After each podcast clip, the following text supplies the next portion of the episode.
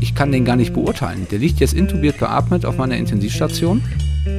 Was spricht dagegen, die Sedierung zu beenden? Zustand nach Dienst.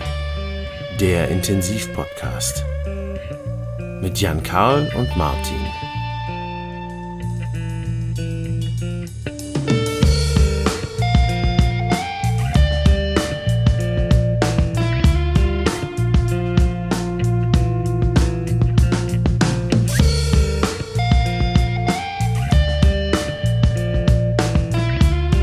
Moin, Jan Karl.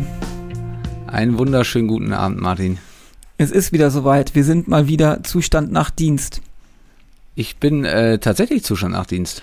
Ja, ich hatte den ganzen Tag frei. Es war herrlichstes Wetter. Besser. Haben Rasen gemäht, Rasen gedüngt. Ob das jetzt zu früh war, weiß ich noch nicht genau. Das äh, wird sich in den nächsten Tagen zeigen. Ja? Ähm, ein paar Frosttemperaturen haben wir ja nachts immer noch mal, Ja. aber äh, grundsätzlich war ich produktiv. Und der Dienst war ruhig. Das äh, sei an der Stelle auch, auch gesagt. Mehr kann man doch eigentlich nicht verlangen, oder? Nö, Ich bin in der ich Tat nicht. mein zweiter Tag schon Zustand nach Dienst. Ich bin am Dienstag aus meinem Notarztdienst gekommen und habe seitdem frei, was auch ganz gut ist. Du hast echt nur frei, ne? Ja, Dein Leben hätte ich gerne zwischendurch. Mhm. Ja.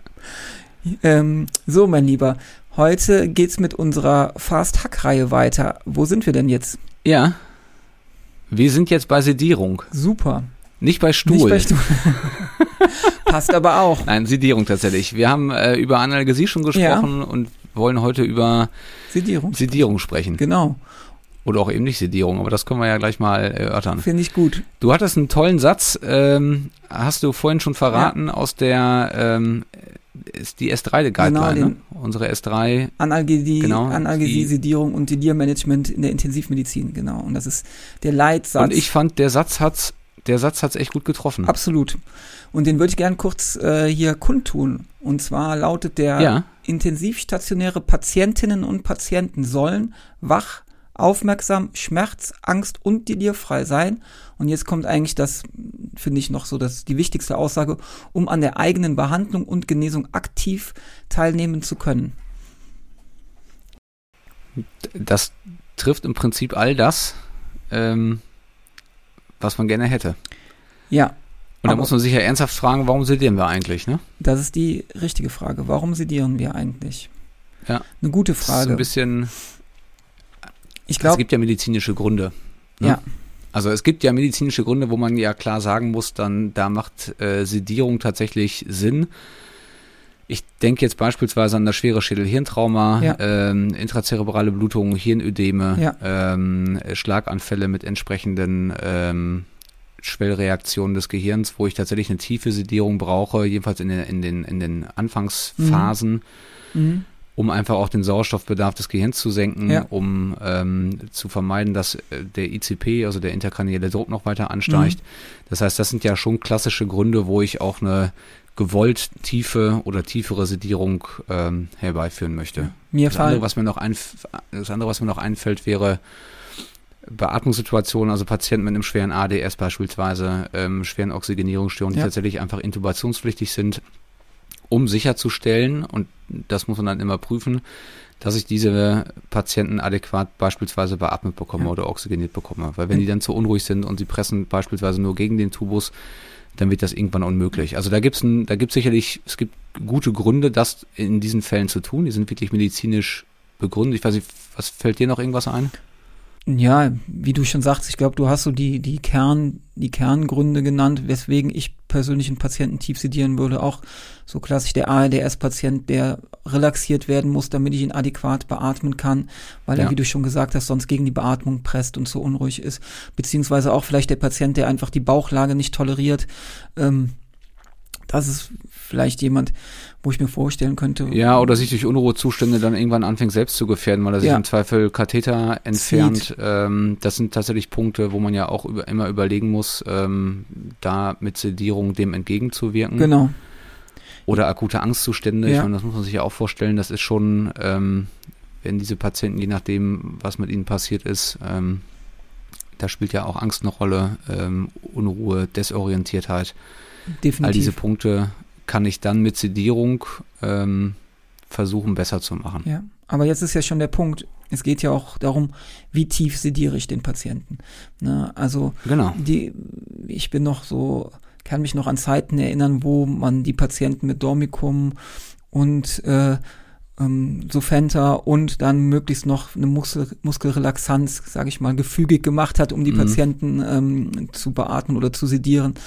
Ähm, und ähm, ich finde, wir beide persönlich haben uns ja auch ungefähr vor zwei Jahren angefangen, mit diesem Thema zu beschäftigen, mit diesem Gedanken sedierungsfreie intensiv, wo Ja. wir auch einen guten äh, Podcast zugehört haben, der uns sozusagen da angefixt hat und wir gesagt haben, hm, das ist eigentlich ein Konzept, das wollen wir auch bei uns und das wollen wir auch umsetzen irgendwie und da sind wir so ein bisschen Ja. auf diesen Trichter gekommen und versuchen ja auch bei uns auf der Intensivstation das so ein bisschen vorzuleben und umzusetzen. Sprich, wenn die Patienten intubiert und beatmet kommen, eigentlich schnellstmöglich die Sedierung zu reduzieren oder komplett, ähm, sogar wenn wenn es sogar geht, so schnellstmöglich komplett aus, auszuschalten. Jetzt musst du, glaube ich, nur dem Hörer einmal erklären, warum wollen wir das eigentlich?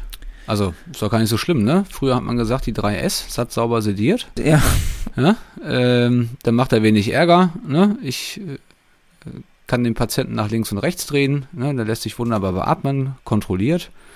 Ähm, aber was sind denn, wa- was sind die Gründe oder warum, warum wird es eben nicht empfohlen? Warum machen wir einen täglichen Aufwachversuch oder versuchen eher flach zu sedieren, wenn es medizinisch äh, vertretbar ist? Naja, ich finde halt nicht nur die Tatsache, dass mit der zu tiefen Sedierung die Komplikationsraten einfach deutlich länger sind, die Liegezeiten der Patienten sind deutlich länger. Hm. Und ganz klar, um wieder auf den Leitsatz am Anfang zurückzukommen, naja, der Patient soll eigentlich ein Recht daran haben, an seiner Behandlung und Genesung aktiv teilnehmen zu können. Und ein Patienten, den Mhm. ich tief sediere, ist dazu nicht in der Lage und kann selber nicht Entscheidungen treffen und kann auch nicht aktiv an seiner Genesung teilhaben. Und wenn man, sage ich mal, so ein bisschen von dem Paradigma wegkommt, dass die Patienten, wenn sie beatmet sind, intubiert sind, unbedingt tief sediert sein müssen, Hm. dann sieht man auch, dass es funktioniert, dass Patienten wach am Tubus sind und mitarbeiten können am Tubus und kommunizieren können am Tubus. Und wir haben es ja auch selber bei uns schon erlebt, aber auch in, in Freiburg in der Klinik gesehen, dass Patienten intubiert und beatmet mit Gehwagen und Beatmungsgerät über den Flur mobilisiert werden. Und dadurch Ja. ich ganz viele Dinge wie eine Thromboseprophylaxe mache, frühzeitige Mobilisation anfange, Hm. Muskelaufbau ähm, starte bei den Patienten, denen räumliche und örtliche Orientierung gebe, das Delirrisiko viel, viel geringer ist, die sozial interagieren können, die einen viel geregelte, geregelteren Tag-Nacht-Rhythmus haben, ich die Darmmotorik anrege, wenn ich Patienten habe, die mobil sind. All solche Sachen, die ich erreiche. Und dieses Denken, die Patienten müssen tiefenfest schlafen, nur weil sie einen Tubus haben, trifft nicht auf jeden Patienten mehr zu. Und ist eigentlich, so empfinde ich das nicht mehr der aktuelle Stand. Ja, es gibt so ein paar Punkte, das habe ich, ähm, erlebe ich auch immer wieder im Alltag, dass Patienten auf die Intensivstation kommen, beispielsweise in, in Schockgeschehen, septischer Schock, ähm, und die sind, wenn sie dann angekündigt werden, beispielsweise noch auf der Normalstation oder so, der Rettungsdienst sagt, ja, der ist zu Hause vorgefunden worden, der hatte schon GCS von 7, Ja. der war erheblichst Vigilanz gemindert, Mhm. dann ist der zu Recht natürlich auch in dem Zustand, weil er vielleicht auch keine Schutzreflexe hatte, intubiert worden. Ja. Und die Reflexhandlung ist, okay, der ist jetzt, der hat einen äh, Beatmungsschlauch und jetzt braucht der irgendeine Form von Sedierung. Mhm. Midazolam aus der Hand, äh, Propofol-Perfusor, Midazolam-Perfusor äh, in Kombination mit Opiaten. Und meine Frage, die, die ich dann häufig tatsächlich stelle, ist, wenn mal, der war am Unfallort oder am, am Ort des Geschehens, sei es jetzt infektiös bedingt, wie auch immer, schon erheblich Vigilanz gemindert. Ja. Ich weiß eigentlich gar nichts über den. Und ich verliere mein neurologisches Fenster. Äh, Ich, ich kann den gar nicht beurteilen. Der liegt jetzt intubiert beatmet auf meiner Intensivstation. Der ist sediert. Ja, irgendwo vielleicht RAS minus 4, minus 5. Ja. Das heißt, das Einzige, was ich an Neurologie noch rauskriegen kann, ist, ich kann ihm in die Pupillen gucken. Und die, muss man jetzt fairerweise sagen, verraten einem leider auch immer nicht alles. Das äh, sind die Momente, die wir ähm, auch schon erlebt haben, wo Patienten im Rahmen des intensivmedizinischen Aufenthaltes, da gibt es auch äh, noch Paper zu, irgendwann vielleicht doch den stillen Apoplex gekriegt haben. Mhm. Und du merkst es nicht. Mhm. Weil sie bewegen sich nicht und es fällt irgendwann auf, wenn sie dann doch irgendwann vielleicht in ihre Weaning-Phase gehen, man die Sedierung äh, dann irgendwann reduziert Mhm. und dann feststellt, guck mal, der hat aber eine Hemi links. Ja. Was ist denn da los? Ja, und Angehörige sagen, das hat er aber vorher gar nicht gehabt. Ja. Also ich verliere mit dieser Sedierung, wenn ich das einfach, wenn ich die hoch genug fahre, ich finde das neurologische Fenster. Und man muss ja auch dann sagen, wenn jemand schon ja in dem Zustand ist, erheblich vigilanzgemindert, warum soll ich den denn noch vigilanzgeminderter machen? Ja. Ähm, das bedarf immer viel Erklärung. Das habe ich auch erlebt, gerade in der Anfangsphase, als wir angefangen haben, ähm, deutlich weniger zu sedieren. Mhm. Und ich sage jetzt bewusst weniger, weil an dem Punkt, dass wir sagen, wir sind komplett sedierungsfrei, ähm, da sind wir noch nicht. Aber Nein. wenn ich das vergleiche, ähm, wie das auch vielleicht vor einigen Jahren noch war oder auch wie ich sozialisiert worden bin, ist das viel, viel weniger. Ja. Wir sind, ähm, muss man wirklich sagen, einem, bei den allermeisten Patienten oder kommen wir wirklich in den guten Zielbereich? Ich glaube, das geht noch weniger. Ja. Ja. Und man muss aber viel Überzeugungsarbeit leisten, genau. jedenfalls so empfinde ich das, ich weiß nicht, wie du das zwischendurch empfindest oder auch in, in, in vielleicht auch in anderen Kliniken, ähm, dann, ja, der hat Stress, der Patient hat Stress. Dann frage ich, woran machst du das abhängig? Oder der hat Schmerzen. Ja, der verzieht das Gesicht so und der, der ist unruhig. Und ich habe es ein paar Mal gehabt, weil die Sedierung so flach war, dass ich den Patienten sehr konkret fragen konnte. Mhm. Dann habe ihn gefragt, ähm, der war intubiert beatmet, haben Sie Schmerzen? Dann wurde der Kopf geschüttelt. Okay. Haben Sie Angst? Nein, Kopf geschüttelt. Am Ende kommt irgendwann raus, er liegt nur nicht richtig. Ja. Der will sich einfach nur, der will sich in seinem Bett bewegen und will sich drehen. Wenn wir im Bett liegen, wollen wir uns auch drehen. Ja. Das ist lästig, das ist anstrengend, weil zerknittert alles, ja, und der liegt irgendwann vielleicht auch quer im Bett. Und natürlich muss man gucken, dass er sich im Beatmungsschlauch nicht rauszieht, wenn er noch braucht. Ähm, aber warum soll er das nicht dürfen? Also ich glaube, dieses, das, wie du es beschrieben hast, dieser Paradigmenwechsel zu akzeptieren, natürlich sind die Patienten dann mobiler, aber das ist ja genau das, was wir wollen. Ja, ich denke. Die sollen ja zurück ins Leben. Ich will die doch nicht wochenlang äh, platt machen. Das kann nicht Sinn und Zweck der Sache sein. Was auch jeder von uns will, wenn, wenn er da liegen würde. Ne? Ich denke, das ist ja auch wichtig. Möchte ich da liegen und weggebeamt sein oder möchte ich aktiv mhm. auch an meiner Behandlung teilhaben können und aktiv auch was tun? Und ich denke, das ist der wichtige Punkt. Und wir müssen uns halt einfach fragen, wie du es ja auch an, angerissen hast, warum, was ist der Grund dafür, dass wir sie tief sedieren müssen? Warum? Also klar, wir haben eingangs ein paar medizinische Indikationen genannt, die auch sinnvoll sind, aber auch mhm. da kommen wir irgendwann in einen Bereich, wo man die Sedierung wieder reduzieren muss. Und dieses Denken auch, ja? ich meine, wie machen, wie machen wir es? Dieses Denken, wir, oh, wir müssen den Propofol-Perfuser reduzieren. Nein, man kann den Propofol-Perfuser ausmachen. Warum? Von den genau. von 4, 3, 2 zu reduzieren, genau. Mikro, äh, Milligramm pro Kilogramm Körpergewicht ist doch Quatsch. Aus. Genau, wenn ich das Gefühl habe, ich bin mir unsicher und ich habe vielleicht wirklich Sorge, dass er sich ähm, unter Umständen den, den ähm, zentralen Katheter ziehen kann, einen Tubus ziehen kann oder ähnliches, dann kann ich mir immer noch überlegen, kann ich diese Hände irgendwo lo so locker fixieren, dass er da nicht drankommt. Aber grundsätzlich, ich mache es mittlerweile häufig, auch bei Patienten, wenn die im schweren septischen Schock kommen und die sind auch äh, teilweise hochkatecholaminpflichtig, hohen Volumenbedarf. Was spricht dagegen, diesen, äh, die Sedierung zu beenden? Weil ich kann im Zweifel dann, äh, kann ich Kontakt aufnehmen mit dem Patienten und wenn der mir sagen kann, ich bin unruhig, ich habe Angst, dann kriegt er was. Aber die meisten Patienten, die, die in so einem schweren Schock geschehen sind, das kennen wir ja von den Leuten, die dann notfallmäßig auf die Intensivstation kommen, die sind häufig sehr enzephalopathisch. Die sind erheblichst vigilanzgemindert, ja. Ähm, so, und da gibt es aus meiner Sicht keinen guten Grund, das zu machen. Nein. Da noch zusätzlich zu sedieren. Nein. Weil ich habe ja auch noch die ganzen negativen Effekte, das vergisst man ja auch schnell. Ne? Ob ich jetzt Propofol verwende oder andere Sachen, die sind häufig äh, negativ ionotrop. Ja, die machen Hypotension, das heißt, ich muss noch mehr Katecholamine äh, äh, benutzen oder gibt im Zweifel noch mehr Volumen, was er vielleicht gar nicht gebraucht hätte. Ja. ja. Ähm, also der Rattenschwanz wird dann unendlich. Ja. Ne? Sehe ich genauso. Äh, da bin ich ganz bei dir. Und es ist wie du sagst, es ist viel Arbeit, man muss es in die Köpfe der Leute bekommen. Ne? Ich finde, man muss viel Überzeugungsarbeit bei, bei den Pflegekräften leisten, weil die schon noch dieses alte Denken gewöhnt sind, oh, ich muss dem Patienten äh, jetzt wenden, oder dann kriegt der Stress, der kriegt jetzt mal einen Propofol-Bolus. Und ich glaube auch, solange Sedierung läuft, ist man auch immer dazu geneigt, Sedierung einzusetzen, anstatt mit dem Patienten zu sprechen. Ne, wenn Propofol und Sufenta laufen, oh, der Patient könnte jetzt vor der nächsten, vom nächsten Bett einen Stress haben, also Propofol mhm. und Sufenta-Bolus, damit er ja keinen mhm. Stress hat. Aber damit sediere ich die Patienten schon wieder mehr, anstatt wenn mhm. ich den Patienten wach und vigilant am Tubus habe, ihm sage, erschrecken Sie nicht, Herr Müller, ich drehe Sie jetzt zur Seite, Sie brauchen keine Angst Mhm. zu haben, ich bin bei Ihnen. Ja, inter, man interagiert mit dem Patienten, man gibt ihm räumliche und örtliche Orientierung, man lässt ihn teilhaben an seiner Behandlung und ich muss nicht den Propofol-Knopf drücken, damit der Patient schläft. Ja, und darüber kann ich sicherlich auch, ähm, und da, das ist nun ja auch wissenschaftlich belegt, dass ich dadurch die, die Delirraten deutlich senke, zum Beispiel. Ja. So, nun, Ja, ich habe immer als Beispiel, habe ich immer gesagt, wenn, wenn mich einer gefragt hat, ja, was, warum machst du das denn jetzt aus? Und das ist doch alles, der hat doch, der hat doch bestimmt Stress und Angst. Da ist mein Gegenargument, das mag dann immer so ein bisschen provokant klingen, aber dann sage ich immer, hör mal zu, wenn doch jetzt die ältere Dame mit der Schenkelhalsfraktur ähm, jetzt auf der unfallchirurgischen Normalstation liegt, die kriegt ja für die nächsten fünf Tage nicht auch morgens, mittags, abends äh, ein Milligramm Tavor, weil das ist ja alles ganz schlimm, die ist operiert worden, die liegt im Krankenhaus, äh, Riesendrama. Auf die Idee kommt ja auch kein Mensch. nein, Die soll ja auch aktiv am, am, Ja. am Leben teilnehmen und frühzeitig mobilisiert werden Ja. und raus aus dem Bett. Ja. Auch einer der Gründe, warum wir zum Beispiel Regionalanästhesieverfahren machen oder eine adäquate Schmerztherapie mit Regionalverfahren, um eben genau diese ganzen negativen ähm, Nebenwirkungen von Opiaten, von anderen Substanzen eben nicht mitzunehmen. genau. Und ich glaube, das muss in der Intensivmedizin noch viel mehr ankommen. Ja. Und ich, ähm, Ja, man macht es aus Oder dem ja Gedanken gleich- heraus, man will den Patienten schützen vor etwas, was Ja. aber vielleicht gar nicht das Problem ist.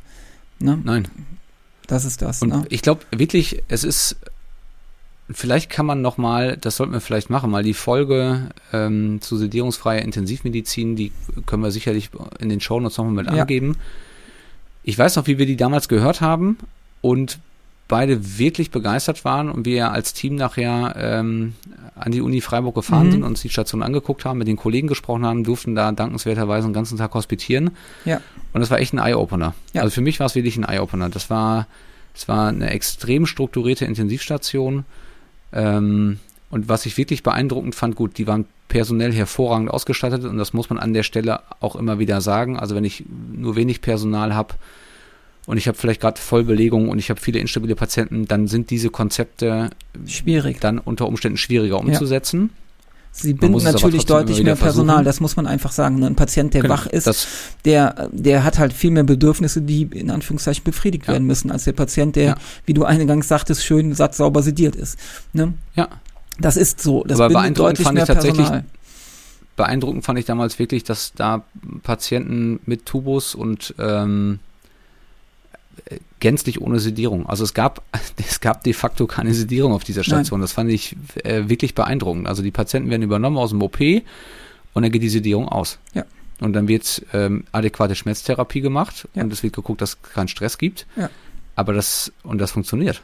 Das funktioniert. Also Und man kann sich gute das unter Erfahrungen Umständen damit. schlecht vorstellen, aber wir haben die Fälle bei uns ja im Nachgang habe ich dann auch immer wieder Fälle gehabt, wo das wirklich gut funktioniert. Es gibt Patienten, wo das schwierig ist, wo ich aber ja auch, und das darf man ja mal nicht vergessen, wenn ich jetzt sage, ich habe sonst den, ähm, äh, keine Ahnung, ist uns vielleicht eher gewohnt, den mit RAS minus 3, minus 4 zu fahren. Mhm. Wenn ich so einen Patienten auf RAS von minus 1 kriege und zwischendurch oder auf 0 und zwischendurch ist er mal unruhig, dann habe ich dann ja immer noch die Möglichkeit, ihm was zu geben. Ja. Aber das ist alles besser, als von vornherein einfach zu tief zu sedieren. Ja. Und es ist tatsächlich ja auch einfach nicht empfohlen. Wir haben die Guideline, ja, ich meine, ein wesentlicher Punkt schon seit Jahren ist der tägliche Aufwachversuch. Ja. Ja, und ähm, einfach wirklich zu gucken, dass die Patienten irgendwo um RAS minus 1 sind, ja. Und das geht. Das kriegt man hin. Prima sogar. Also wirklich mit Ja. ein bisschen steter Tropfen hüllt den Stein, finde ich, kriegt man das prima hin. Und ich finde, bei uns ist das mittlerweile auch so der Gedanke von ganz vielen, die kommen die Leute aus dem OP und dann, ach Martin, ich habe schon mal die Sedierung ausgemacht und so, so langsam kommt das. Ne? Und dann Mhm. macht's auch Spaß, wenn man dann sieht, dass das funktioniert. Und wenn man auch das Feedback der Patienten bekommt und merkt, dass die ja dankbar dafür sind, dass sie aktiv auch an ihrer Genesung teilhaben können. Ne? Und unsere, man sieht ja auch, unsere persönliche Erfahrung ist ja auch, dass wir die Leute viel früher extubiert bekommen, dass wir die viel Klar. früher ins Weaning bekommen. Ne? Jeder Atemzug, den der Patient selber nimmt, ist Die besser. Beatmungszeiten werden kürzer. Ja, ist besser als ein Beatmungszug, der von der Maschine übernommen wird. Ne? Ähm, Ich habe das Bett schneller, schneller zur Verfügung und ich finde, wenn man jetzt ich vielleicht von seinem, von dem Einzelpatienten nochmal wieder ein bisschen mehr in die Breite guckt oder das holistisch betrachtet, das hat ja auch Einfluss. Also wenn ich, wenn ich, und das ist auch, ich sag mal, sedierungsfrei oder ähm, der adäquate zumindest. Umgang mit Ja. Sedierung, wenn ich das richtig mache, ist das ein wesentlicher Puzzlebaustein neben den ganzen anderen, die wir jetzt auch im Rahmen von, ich sag mal, fast Tag durchgehen. Wenn ich, wenn ich die Sachen richtig mache, von den wenigen Dingen, von denen wir wissen, dass sie sinnvoll sind, ja, dann habe ich am Ende verkürzte Liegedauern, ein besseres Outcome. Ich kann mehr Patienten, mehr kritisch kranke Patienten ähm, mit wahrscheinlich sogar weniger Intensivbetten Mhm. ja, äh, betreuen, ja, weil diese Ressource ist halt eng und wir haben es im letzten Jahr ja schon in ganz vielen anderen Folgen immer wieder angesprochen. Wir haben nicht unendlich viele Pflegekräfte. Nee. Wir haben nicht unendlich viele Intensivmediziner, die dauerhaft Lust haben, diesen Job zu machen. Das heißt, diese Ressource mit ganz vielen Intensivbetten, das wird langfristig so nicht klappen können. Und dann, und da ist, und jetzt, darum sage ich ein bisschen holistisch betrachtet, wenn man jetzt wieder zurück auf Sedierung geht, all diese einzelnen Punkte haben da Einfluss drauf. Ja. Ja. Und ich komme am Ende stelle ich irgendwann fest, wenn ich all das gut mache und gut strukturiere und meine, meine Sedierung adäquat mache, richtig ernähre, Analgesie mache, ähm, ähm, eine Sepsistherapie adäquat mache und die Liegezeiten kürzer werden, dann stelle ich irgendwann fest, hör mal, ich brauche gar nicht, sage ich irgendwas, 30 Intensivbetten, vielleicht komme ich mit 15 hin.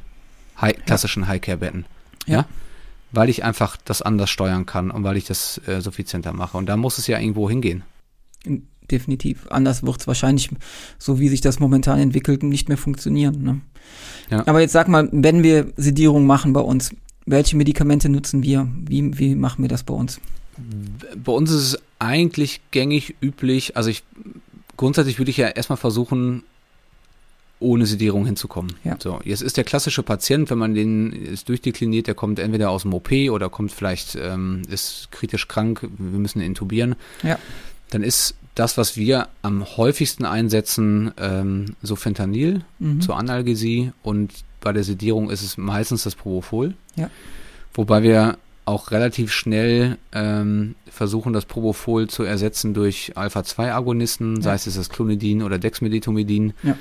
Ähm, weil wir ja, weil das Propofol aus, trotzdem aus meiner Sicht immer noch viele negative Eigenschaften hat. Es ist schon ordentlich negativ ionotrop. Ich habe eine begrenzte Zeitdauer, wo ich es nur einsetzen kann. Ich soll es nicht länger als sieben Tage Tage, einsetzen. mhm. Ich habe, äh, ne, ich würde es nicht hochdosiert einsetzen. Mhm. Ich weiß, ob der eine oder andere schon mal so ein Propofol-Infusionssyndrom gesehen hat. Ähm, ich kann mich in meinem Leben an ein, zwei Fälle erinnern. Das ist unschön. Ähm, mit Rhabdomyolyse, das sind schwerste Krankheitsverläufe. Und da will man eigentlich nicht hin. Das äh, ist nicht das, was man, was man gerne hätte. Aber das wären, ich sag mal so, das sind so die Propofol, so Fentanyl, ähm, Dexmedetomidin, Clonidin, das sind so die gängigsten, was Mhm. wir auch jetzt in der Covid-Phase immer wieder mal hatten, gerade auch wenn das jüngere Patienten, die unter Umständen höheren Sedierungsbedarf haben, wenn man sie jetzt beispielsweise im ARDS wirklich beatmen muss, dass wir das Ketanest teilweise mit dazu Mhm. genommen haben. Ähm, wir haben, was man auch gut machen kann, ist ähm, eine- eine inhalative Sedierung. Ja? Ja. also dass ich quasi ähm, Sevofluran, Isofluran Fluran, quasi mhm. äh, benutze als, als, ja, im Prinzip mit einer Art Vapor, gibt verschiedene ja. Systeme, Anaconda, Mirus, äh, je nach Hersteller. Äh, Das geht auch gut, ja. Mhm. Ähm, dann mache ich quasi die sedierende Komponente darüber. Hat zum Teil auch bronchodilatorische Effekte noch zusätzlich. Also ne, der COPD-Patient, ähm, Asthma-Patient oder ähnliches können da durchaus von profitieren, wenn es denn notwendig ist. Ja. Aber eigentlich wollen wir Ja, möglichst wenig, möglichst wenig sedieren. Was auch So, noch ganz schick ist, ist, wenn man einen Patienten hat, der einen hohen Sedierungsbedarf hat, wie du sagtest, halt Alpha-2-Agonisten einfach mit dazu zu nehmen. Dadurch kann ich mir dann ähm, die Analgie, also Propofol zum Beispiel einsparen oder Ja. ähm, auch, auch das Opioid einsparen. Ne? Das funktioniert auch eigentlich ganz gut. Ja, man Mhm. muss sich bewusst machen, auch, ich sag mal, jetzt gute zehn Jahre zurück, ja, oder 15 Jahre zurück. Wir haben auch in den Häusern vorher, äh, war es eigentlich üblich zu der Zeit auch, dass man Midazolam genommen hat im Perfusor, ja, ähm, Fentanyl oder Sufentanyl. Und ich kann mich gut dran erinnern, wir haben teilweise, wenn wir ältere Patienten hatten, äh, 75 plus, 80 Jahre plus, Mhm. das Midazolam stellt so aus, du wartest teilweise drei Tage, bis Ja. da irgendwas kommt. Ich weiß Ja. nicht, wie viele unsinnige CCTs ich in meinem Leben gefahren bin, weil die Patienten nicht wach wurden, weil man wirklich Sorge hatte, die haben jetzt äh, Doch, da ist ein Apoplex, eine Mhm. Blutung, was auch immer passiert. Am Ende war das alles nichts, sondern es ist einfach ein iatrogenes Problem. Und man kann sich überlegen, so ein Patient wird drei Tage lang nicht wach, Ja. Den habe ich, der muss drei Tage lang liegt der und blockt ein Highcare-Bett. Ja. Und nimmt die ganzen. Komplikationen. Das ist für ihn mit, ne? schlecht. Ja. Ja. Wie gesagt, Kriegt Thema Delir. hat genau all, all die all die Folgen und das Ja. ist das ist vermeidbar. Aber dafür Unnötig. muss man sich wirklich äh, täglich, wenn man die Visite macht, immer wieder und darum ist dieses Fast-Hack-Schema auch so schön. Ne, wenn wir wenn wir bei der Visite durchgehen, dass wir wirklich gucken, ist der analgetisch adäquat abgedeckt, ja, und muss der noch sediert sein. Ja. Und ganz häufig, wenn du die Frage stellst, kommst du an den Punkt, der muss gar nicht Nein. sediert sein. Nein. Mach's aus. Ja. ja, lass ihn wach werden. Und man wundert sich, wie schnell auf mal unter Umständen auch so eine Extubation klappt. Nein, das ist so. Also Das ist wirklich so. Doch, ich denke auch, da muss das äh, vor allen Dingen, wie gesagt, es macht Spaß. Ne? Es macht Spaß, wenn man sieht, dass die Leute auf einmal wach werden und es nicht das Problem ist. Und wenn man das erste Mal Mhm. mit einem Patienten, der einen Tubus im Mund hat, sich unterhält und den auch mal ein Stück Mhm. trinken lässt und man merkt, dass Mhm. der im Nachgang so dankbar dafür ist, dass man ihn halt nicht jedes Mhm. Mal weggeschossen hat, sondern dass er mit partizipieren kann.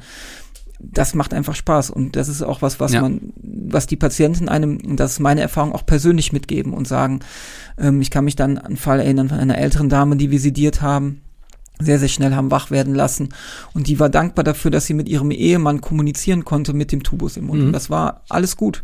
Und die haben wir dann auch Ja. zügig extubieren können. Und das war, war wirklich, ähm, die war sehr dankbar dafür, dass wir sie nicht immer sediert haben und nicht immer zur Nacht oder dieses Propofol hochgezogen haben. Und das Mhm. finde ich, ähm, ja, ist eigentlich nicht mehr zeitgemäß. Sicherlich, man kann es nicht verallgemeinern. Es gibt sicherlich Patienten, die müssen sediert werden und es gibt Patienten, bei denen funktioniert das besser oder schlechter.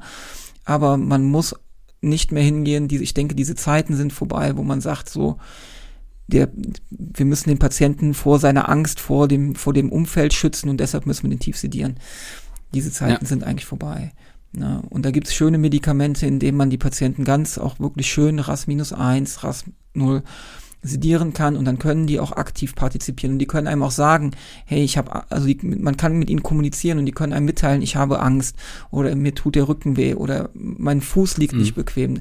Ja, und es ist, wie du gesagt hast, nicht immer nur, wenn der grimassiert, der hat jetzt Schmerzen oder Panik, sondern nein, vielleicht liegt er schon seit drei Stunden auf einer Falte, die ihm echt jetzt Probleme macht und das Problem kann man lösen und nicht, indem man halt Sufenta und, und Propofol-Bolus gibt.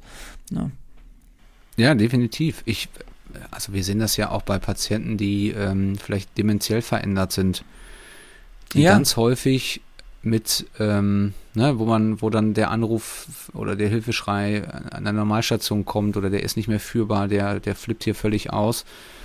Ähm, und sobald ich weiß, die Ehefrau ist bei dem, bei dem Patienten oder der Partner oder eine Vertrauensperson, dann werden die ruhig, die sind zugänglich, ja. Also das sind ja alles non-pharmakologische Ja. äh, Maßnahmen, die ich, die ich ja auch einsetzen kann. Und Ja. auch das ist Paradigmenwechsel. Ja, Also ich sag mal, die kann ich mich auch gut dran erinnern, die klassische Besuchszeit von, äh, von drei bis fünf nachmittags, Hm. ja. Dann ballt sich alles an den Betten, ja. Äh, Alle, alle Angehörigen haben natürlich auch den Wunsch, mit einem ärztlichen Kollegen zu sprechen. Ja. Dem kann man im Zweifel gar nicht mehr nachkommen, ja. War für uns auch ein Grund zu sagen, mit Covid war es jetzt nochmal, da, da, da mussten wir es etwas restriktiver machen, aber grundsätzlich haben wir gesagt, es gibt so gut wie keine Besuchszeiten.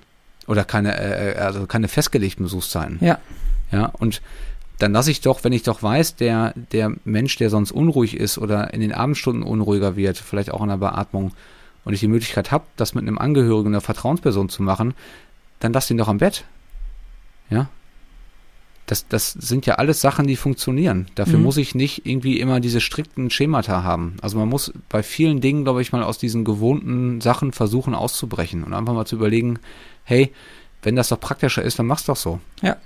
Ich empfinde es häufig so, aber das, so wie du es gesagt hast, so sind wir zum Teil sozialisiert, so ist es in vielen Lehrbüchern immer noch drin. Ja, ähm, ein Tubus heißt Tubus gleich Sedierung. Ja. Das So ist, ist das. einfach in den Köpfen. ja. So ist, ist im, im, im Kopf Ja. drin, ja. Es ist der Gedanke, der dann automatisch ist und davon müssen wir, müssen wir wegkommen. Ja, das kann man nicht mehr verallgemeinern einfach. Ja, prima, Jan Karl. So, fällt dir noch was dazu ein, was wir noch dazu beitragen können zu dem S? Oder ich glaube, wir haben eigentlich ganz viel dazu gesagt, so wie wir es machen und wie wir das uns zur Sedierung vorstellen. Ja, ich glaube, wir haben die, ich hoffe, das ist rübergekommen. Die, dass wir, dass wir eigentlich gar nicht so viel sedieren möchten. Also Ja. wir machen es, wenn es notwendig ist. Ja. Aber ich würde mir wünschen, dass es einfach noch weniger wird. Weniger ist mehr. Das ist ähm, tatsächlich bei ganz vielen Punkten stelle ich immer wieder fest, ähm, passt Absolut. das. Wo es nicht passt, ist bei der Ernährung, das haben wir schon gesagt. genau. Ja, also zu wenig ernähren ist, Ist tatsächlich nicht gut. schlecht. Ähm, bei vielen anderen Dingen muss man wirklich sagen, ähm, aufs Wesentliche fokussieren. Und man will möglichst schnell zurück mit diesem Patienten in den Normalzustand. Und der Normalzustand ist Sprechen, Umgebung wahrnehmen, sich selbstständig mobilisieren können, selber atmen können. All die Sachen, die wir ja im Alltag auch machen. Ja, und Und immer das an, verhindere ich, wenn ich einfach, wenn ich Patienten zu tief oder einfach sediere, wo es keinen Grund mehr für gibt. und im Zweifel immer an den Leitsatz denken. Ne? Wach, aufmerksam, Schmerz, Angst und delirfrei, um an der eigenen Behandlung und Genesung aktiv teilhaben zu können. Ich habe selten so einen schönen Einleitungssatz gehört. Oder? Ja. Äh, muss man auch die Autoren mal loben. Mega. Tatsächlich. Mega Ja. gut. Trifft es wirklich auf den Kopf. Den Nagel. Ja, ne? ja super, Jan Karl. Du, sehen wir uns morgen wieder? Wir sehen uns auf jeden Fall morgen wieder. Wir Wie sehen uns ja immer. immer morgen wieder. Immer. Ja. Und sonst, wenn ihr mit uns quatschen wollt, Anregungen habt oder mit uns diskutieren wollt, ja, ihr könnt uns über die üblichen Kanäle erreichen. Tipptopp. So sieht das aus, Martin. So ist es. In dem Sinne, wir sehen uns morgen. Mach's gut. Tschö, Jan Bis dann. Tschö. Vielleicht, ich glaube, ich habe wirklich, vielleicht sollte man die Stuhlfolge trotzdem machen. Ich finde, Stuhl ist auch wichtig. Ja.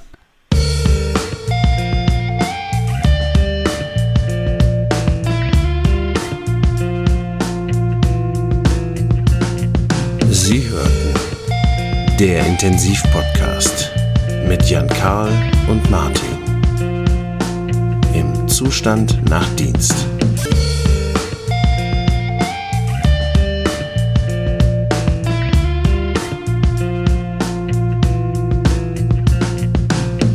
Es gab tatsächlich, das kann ich jetzt mal eben an der Stelle noch sagen, es gab ein Paper und ich hatte Tränen in den Augen. Ich glaube, es hieß Ubi-Stuhl Ibi Evacua. Also da, wo Stuhl ist, ähm, soll er entfernt werden. Wenn ich das Paper finde, wenn ich das noch finde, ähm, dann können wir darüber sprechen. Machen Ja, wir. Versprochen. Genau. Seid gespannt